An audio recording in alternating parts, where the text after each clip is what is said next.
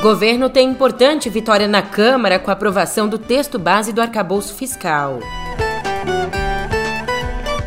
E Marina Silva vence a primeira rodada da disputa envolvendo a exploração do petróleo na foz do Amazonas. Por fim, Moraes determina que Daniel Silveira comece a cumprir imediatamente pena de oito anos.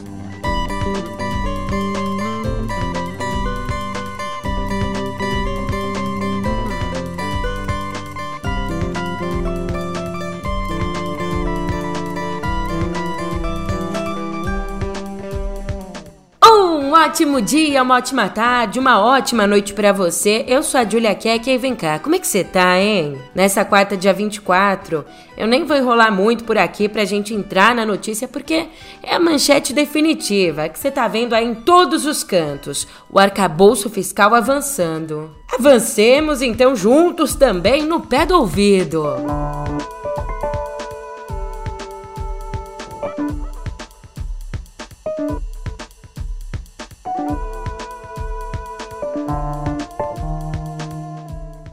já votaram? Está encerrada a votação. 371. 370. 370. 370. 370. Falei! Eu falei que era sim, 371. Sim, 372, não, 108, abstenção 1, do total de 481. Está aprovado. 376. Já era bem bem tarde. No finzinho da noite de ontem, o governo conquistou uma importante vitória na Câmara, a aprovação do texto base do arcabouço fiscal. O placar final foi de 372 votos a 108. Aliás, o número de votos a favor dessa nova regra fiscal superou os 367 da aprovação do regime de urgência para votá-la passando com folga da maioria absoluta. Maioria de 257 votos, a maioria absoluta necessária para passar um projeto de lei complementar. Mas olha que curioso, duas legendas da base aliada, o PSOL e a Rede, orientaram os seus deputados a votar contra o texto. Já o PL do ex-presidente Jair Bolsonaro liberou a bancada para os deputados votarem como quisessem. No fim das contas, a aprovação aconteceu depois de uma série de reuniões ao longo do dia entre o relator do texto, Cláudio Cajado, líderes partidários e o presidente da Câmara, o Arthur Lira. E com essas conversas, o texto acabou sendo alterado um ponto polêmico para condicionar o aumento de gastos no ano que vem à elevação das receitas. Como explicou o próprio Cajado, aspas, o governo vai poder utilizar do que crescer entre 2023 e 2024 até 70% no limite de 2,5%. Ficou aí um meio termo para desfazer aquele mal entendido de que o relatório estava colocando 80 bilhões, 42 bilhões de gasto extra. Fecha aspas. Essa mudança, como você pode perceber, teve o objetivo de reduzir a brecha para ampliação das despesas do ano que vem pelo teto do limite de gastos da nova regra, de 2,5% acima da inflação, independente do desempenho da arrecadação. E essa solução aqui foi costurada com a participação do ministro da Fazenda, Fernando Haddad. Mas a mudança foi alvo de um destaque do PL então precisa ser validada pelo plenário numa votação separada. Ah, e os deputados ainda vão analisar as emendas e outros destaques que são os pedidos de alteração do texto. Lembrando que a gente já está conversando há um tempinho sobre o arcabouço fiscal, né? Ele foi enviado à Câmara no dia 18 de abril como uma alternativa para substituir o teto de gastos. Essa regra que atrela o aumento das despesas ao aumento da arrecadação, ou seja, a gente vai poder gastar mais se arrecadar mais. Essa regra tem como um dos objetivos estabilizar a dívida pública até 2026. E temos ainda uma outra vitória do governo. Não, não do governo como um todo, de uma parte dele.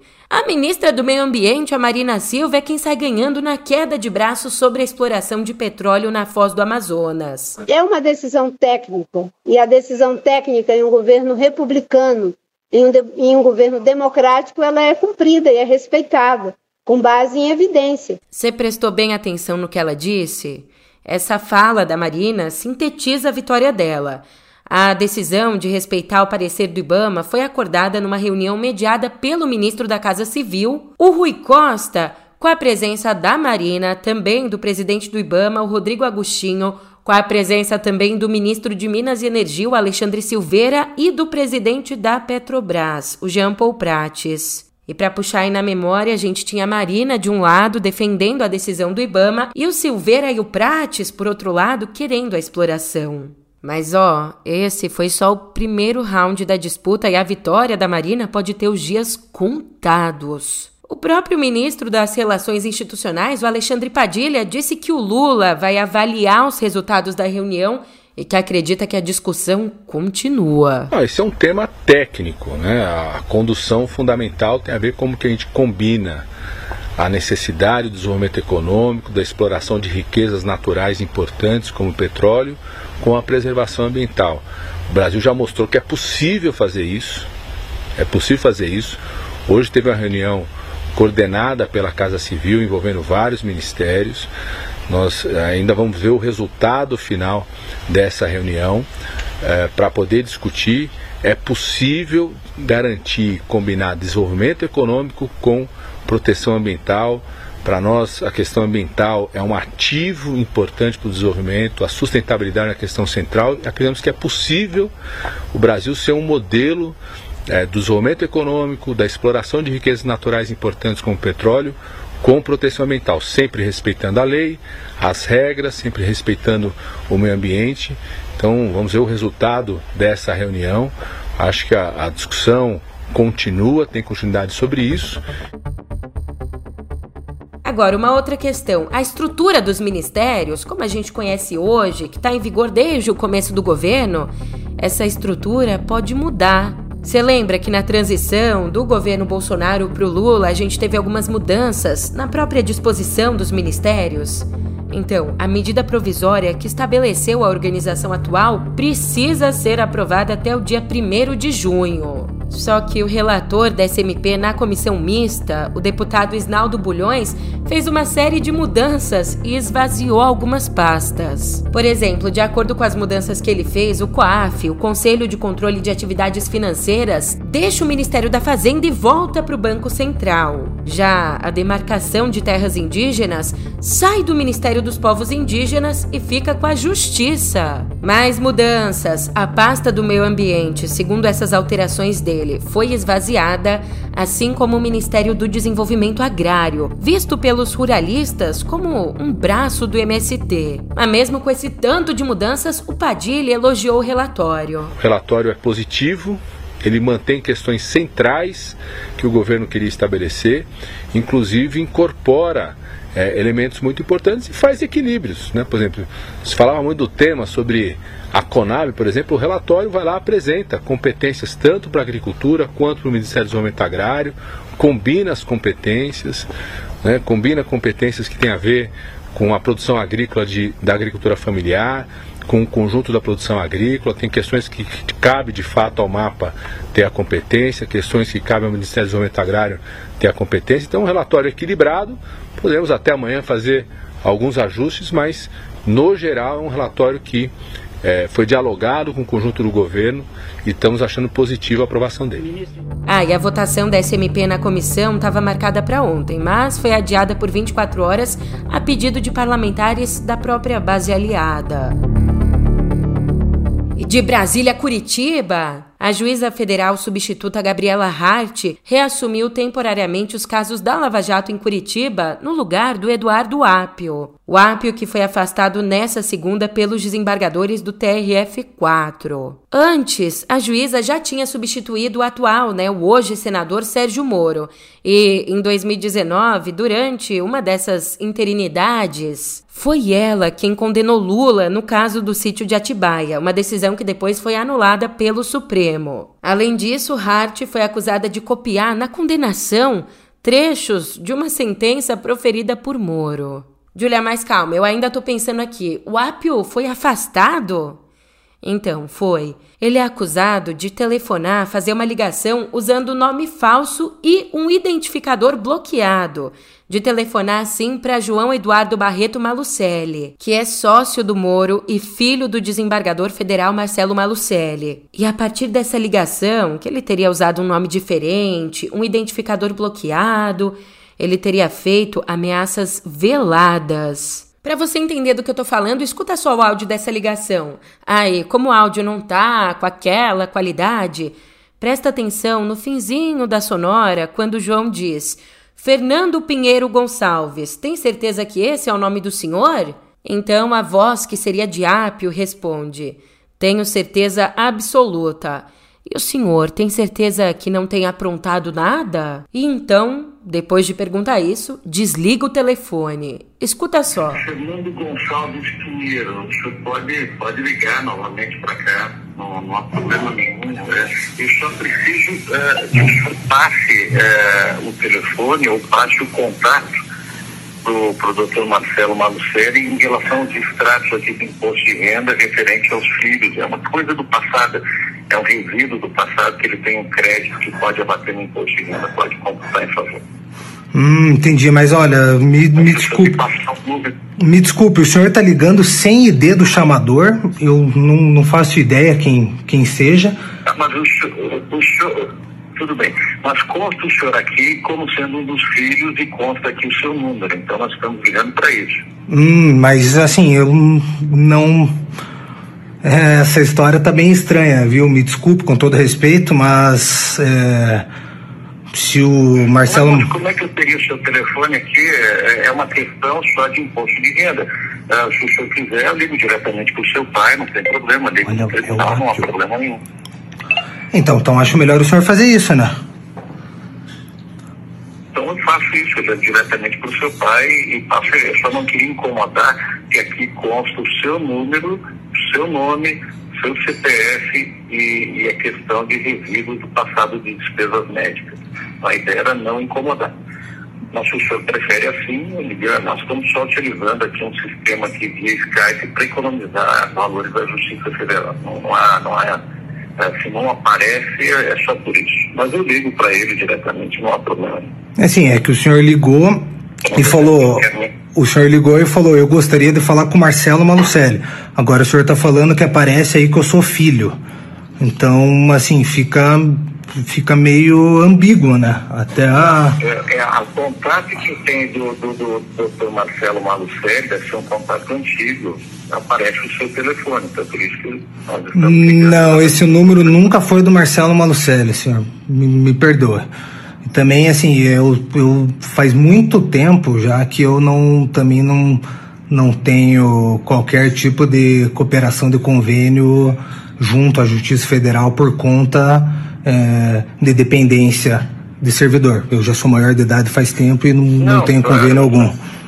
Não, sim, sim, mas aqui, sim, sim, isso aqui é uma data antiga. É, ela já tem 28 anos de idade, isso aqui deve ter feito de coisa de mais de 10 anos atrás, com certeza 10, 15 anos atrás. Pelo menos aqui as datas que refere aqui, 2001, 2002, isso é coisa antiga. Ah, então tá bom. Então o senhor entra em contato com ele, beleza? Mas se o senhor prefere, eu ligo pro seu pai diretamente, eu só não gostaria de incomodá-lo, só isso. Tá bom, claro, pode ligar então. Faça o que, o que for melhor. Então eu ligarei, digo que falei com o senhor, digo que falei com o senhor e que eh, o senhor me autorizou a ligar para ele incomodá-lo no próprio tribunal. Ah, pode, pode falar. Incomodá-lo. Qual é o nome do senhor mesmo? Fernando Pinheiro Gonçalves, né? Isso. Ah, pode, tá. pode chamar aqui no setor de saúde que nós temos aqui. Setor de saúde. 210, Setor de saúde, Fernando Pinheiro Gonçalves. Tem certeza que esse é o nome do senhor? Tenho certeza absoluta. Então tá bom. E o senhor tem certeza que, que não, não tem aprontado nada? Ah, agora tá, tá certinho. Aprontado?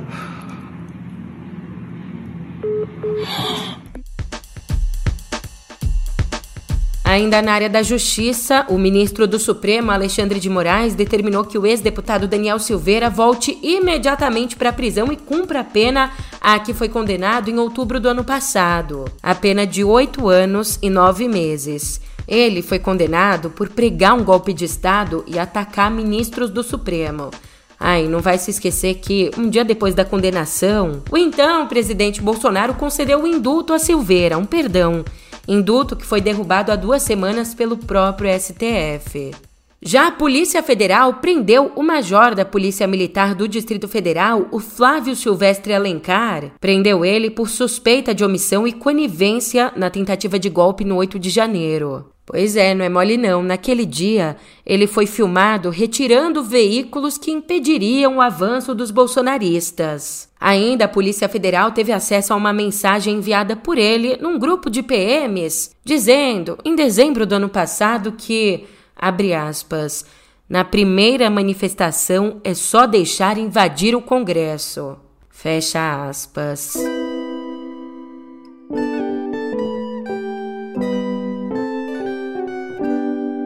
A gente não tá falando aqui nem de um nem de dois. Depois de ao menos 10 casos de racismo contra o Vinícius Júnior, a Espanha decidiu agir, detendo sete pessoas ontem.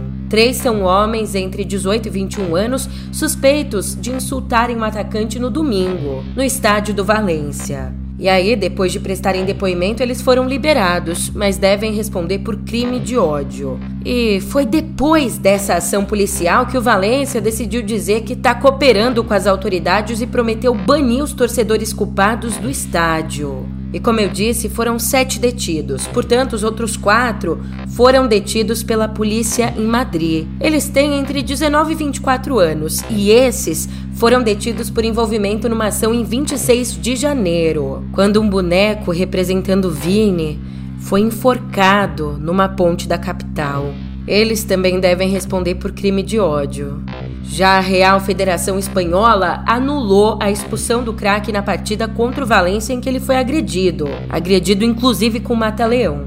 E decidiu também fechar por cinco rodadas a tribuna Mário Kempes, o lugar de onde partiu a maioria das ofensas no estádio. O Valência, o clube em si, foi multado em 45 mil euros, o que dá mais ou menos 241 mil reais.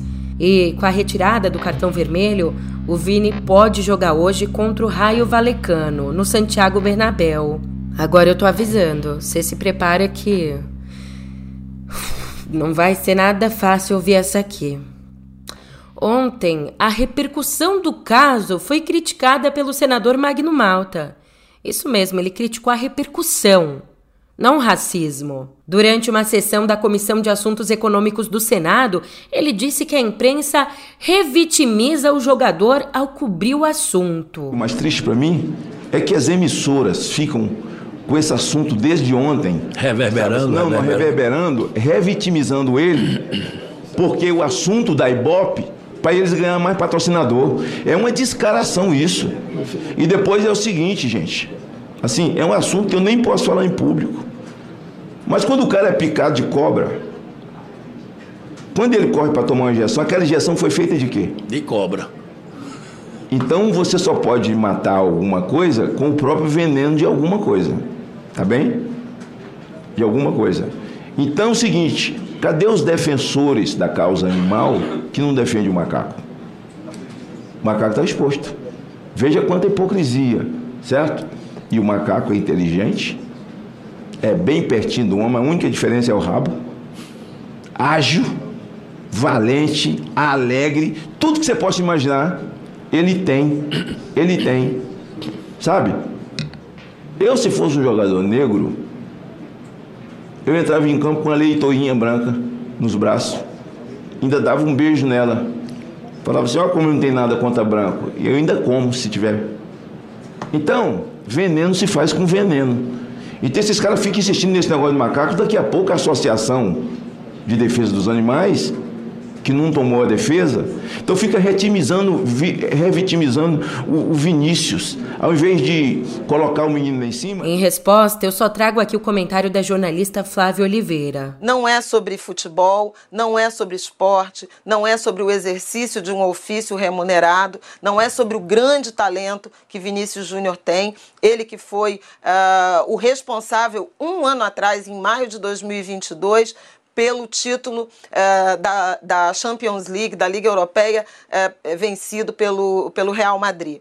É, é, desumanização, porque ele, inclusive, recebe ofensas recorrentes sendo chamado de macaco, que é a estratégia. É, dois séculos atrás havia, ou três, havia essa tática de é, comparar pessoas negras a animais, a animais é, irracionais, embora a gente tenha que é, questionar um pouco a racionalidade desses indivíduos racistas. Mas é uma repetição de um padrão que desumaniza, que tira a humanidade. E o que o Vinícius Júnior está fazendo é um apelo à humanidade dele, ao direito de existir. Essa força, essa capacidade de reação, não, não, não desconfiem, não hesitem em ter certeza de que ela é provocada por muita dor. Então, é, a gente precisa manifestar solidariedade. É, se unir a Vinícius Júnior nessa luta e jamais entendê-lo como um guerreiro solitário, porque é extremamente doloroso passar pelo que ele está passando aos 22 anos e ter essa sensação de estar tá lutando sozinho contra uma estrutura racista que envolve um país verdadeiramente, um país, um ofício e muita gente que está por atos ou omissões comprometidas com isso. Ela disse tudo, né? Eita, que forte. Que forte. Então a gente segue aqui, mas segue com incômodo latente. Aliás, a gente segue, que bom, com uma notícia que dá esperança. A revista americana Time listou nesse ano só 10 pessoas como líderes da próxima geração. E entre elas está o brasileiro René Silva. Aos 28 anos, o jornalista preto carioca cria do alemão é criador da Voz das Comunidades, que começou como um jornal sobre o complexo do alemão na zona norte do Rio e hoje é uma ONG com 35 funcionários que trata também de política, esporte, cultura e educação. Do Rio a gente vem para São Paulo porque, enquanto isso, por aqui, agora a capital conta com protocolo de combate e proteção contra a violência sexual em bares e baladas. Inspirado na lei de Barcelona aplicada no caso Daniel Alves, esse texto aqui foi aprovado em abril pela Câmara Municipal e foi sancionado ontem. E essa lei que a gente está falando, a lei Não Se Cale, proposta pela vereadora Cris Monteiro, ela prevê que o bar ou a balada se responsabilize por acolher mulheres vítimas de violência, se responsabilize também por fornecer informações e imagens para denunciante e por comunicar imediatamente à autoridade policial. Só que tem uma coisa: a adesão a esse protocolo é voluntária. Então, as casas que decidirem aderir devem capacitar seus funcionários e vão receber um selo dizendo que tem o protocolo, um selo que pode ser fixado em qualquer lugar ali do bar ou da balada.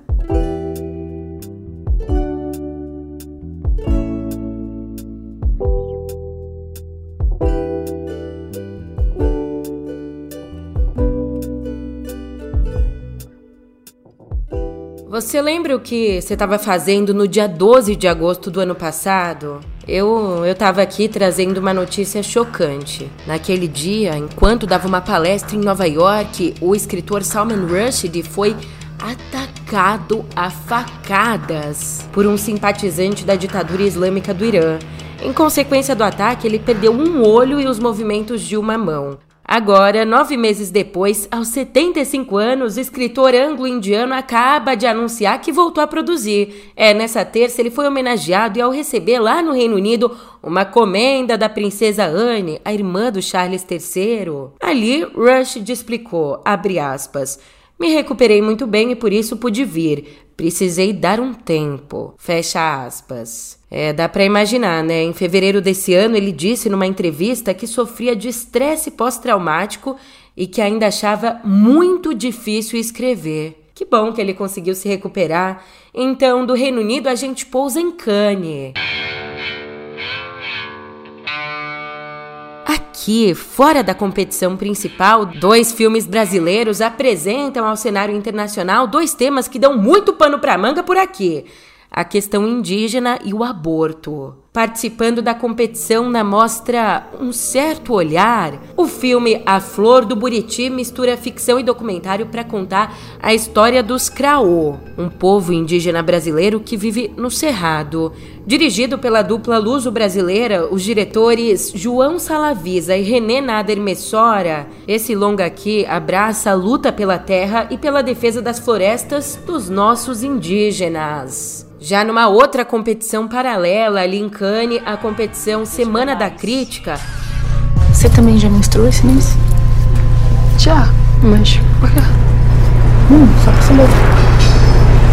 Não quero tu. O longa de estreia da Lila Rala, o filme Levante defende o direito ao aborto ao contar o drama de uma jovem de 17 anos diante de uma gravidez indesejada. Ainda em Cannes, uma polêmica. O criador da série de sucesso Euforia, que se você não viu, seu sobrinho viu, sua filha viu, sua amiga viu, um monte de gente viu Euforia, mas o criador dessa série, o Sam Levinson, aproveitou o festival para apresentar a nova série dele pela HBO, a série The Idol. Oh, that's great. Beautiful, Joss. When was the last truly fucking nasty, nasty, bad pop girl?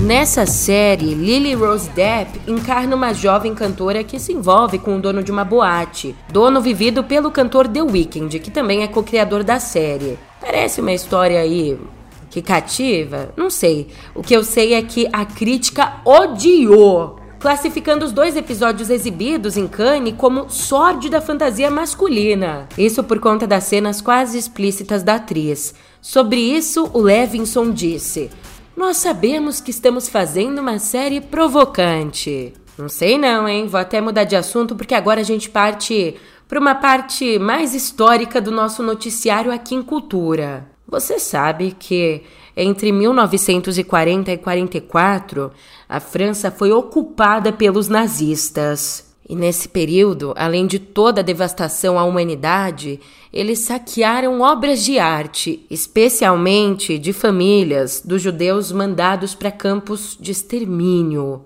Hoje, muito desse acervo está em museus, mas o Senado francês aprovou ontem uma lei que agiliza a identificação das obras roubadas e agiliza também a devolução delas aos descendentes de seus donos ou seja, aos filhos, netos, familiares de quem foi assassinado. Existe a estimativa de que os nazistas tenham saqueado 100 mil objetos. Desses 100 mil, 60 mil foram recuperados e 45 mil já restituídos.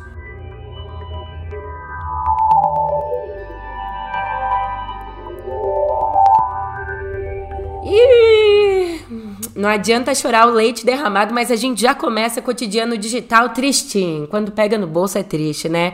Mas não tem jeito não. Ontem a Netflix anunciou que vai cobrar um adicional de R$ 12,90, R$ 12,90 dos usuários brasileiros que compartilham a senha da plataforma com outras pessoas. E ó, não é R$ 12,90 e você compartilha livre não, é R$ 12,90 por cada assinante extra. Ou seja, se você compartilha aí sua senha com três pessoas, é mão aberta, é solidário. Daí esses 12,90 já vão para 30 e cacetada, quase 40 reais a mais. É, essa decisão ela faz parte, na verdade, da primeira fase do bloqueio de compartilhamento de senhas, anunciado no fim do ano passado. Um plano que já está em vigor em outros países. E o comunicado da Netflix diz bem assim, abre aspas, a partir de hoje começaremos a enviar esse e-mail para assinantes que compartilham a senha da Netflix fora da própria residência no Brasil. Fecha aspas. Ô Julia, mas como é que eles vão saber se eu compartilho ou não? Aí que tá, para checar isso, a empresa vai usar informações como endereço de IP, ID de aparelhos e atividade da conta. Ainda, segundo a Netflix, o titular do plano pode adquirir um ponto extra, esses 12,90, ou transferir o perfil da outra pessoa. Tirar. Ela que, por sua vez, vai ter que arcar com uma nova assinatura. Espero que a minha tia não faça isso, que eu uso a dela. Já uma outra empresa, falando agora de uma outra empresa, a empresa de banco de fotos Shutterstock, ela adquiriu a plataforma de imagens animadas GIF. a GIF, que até então pertencia à Meta. O acordo foi fechado por 53 milhões de dólares, mais ou menos 264 milhões de reais. Presta atenção nesse valor, tá? 53 milhões de dólares. É muito? Então, você vai ver. Porque esse negócio não foi completamente espontâneo. Ele aconteceu atendendo a uma decisão do regulador antitruste do Reino Unido que no ano passado obrigou a Meta a vender a GIF por preocupações em relação à concorrência. Ou seja, para a Meta não formar um monopólio. Agora que eu falo do valor, que eu perguntei se 53 era muito, então a Meta adquiriu a GIF em 2020 por 400 milhões de dólares e agora vende por 53. Mas, como eu disse, essa compra depois acabou sendo contestada por órgãos do Reino Unido. Aí, não é pouca coisa não. O GIF tem o maior repositório mundial de imagens animadas, conhecidas aí como GIFs. Também tem um grande volume de stickers que são usados em plataformas como Facebook, Instagram, TikTok e Microsoft Teams te dizer agora que eu não sou um GIF, mas eu tô animada e por isso eu vou embora, mas eu volto rapidinho amanhã mesmo. A gente se vê por aqui. Até lá. Obrigada pela companhia.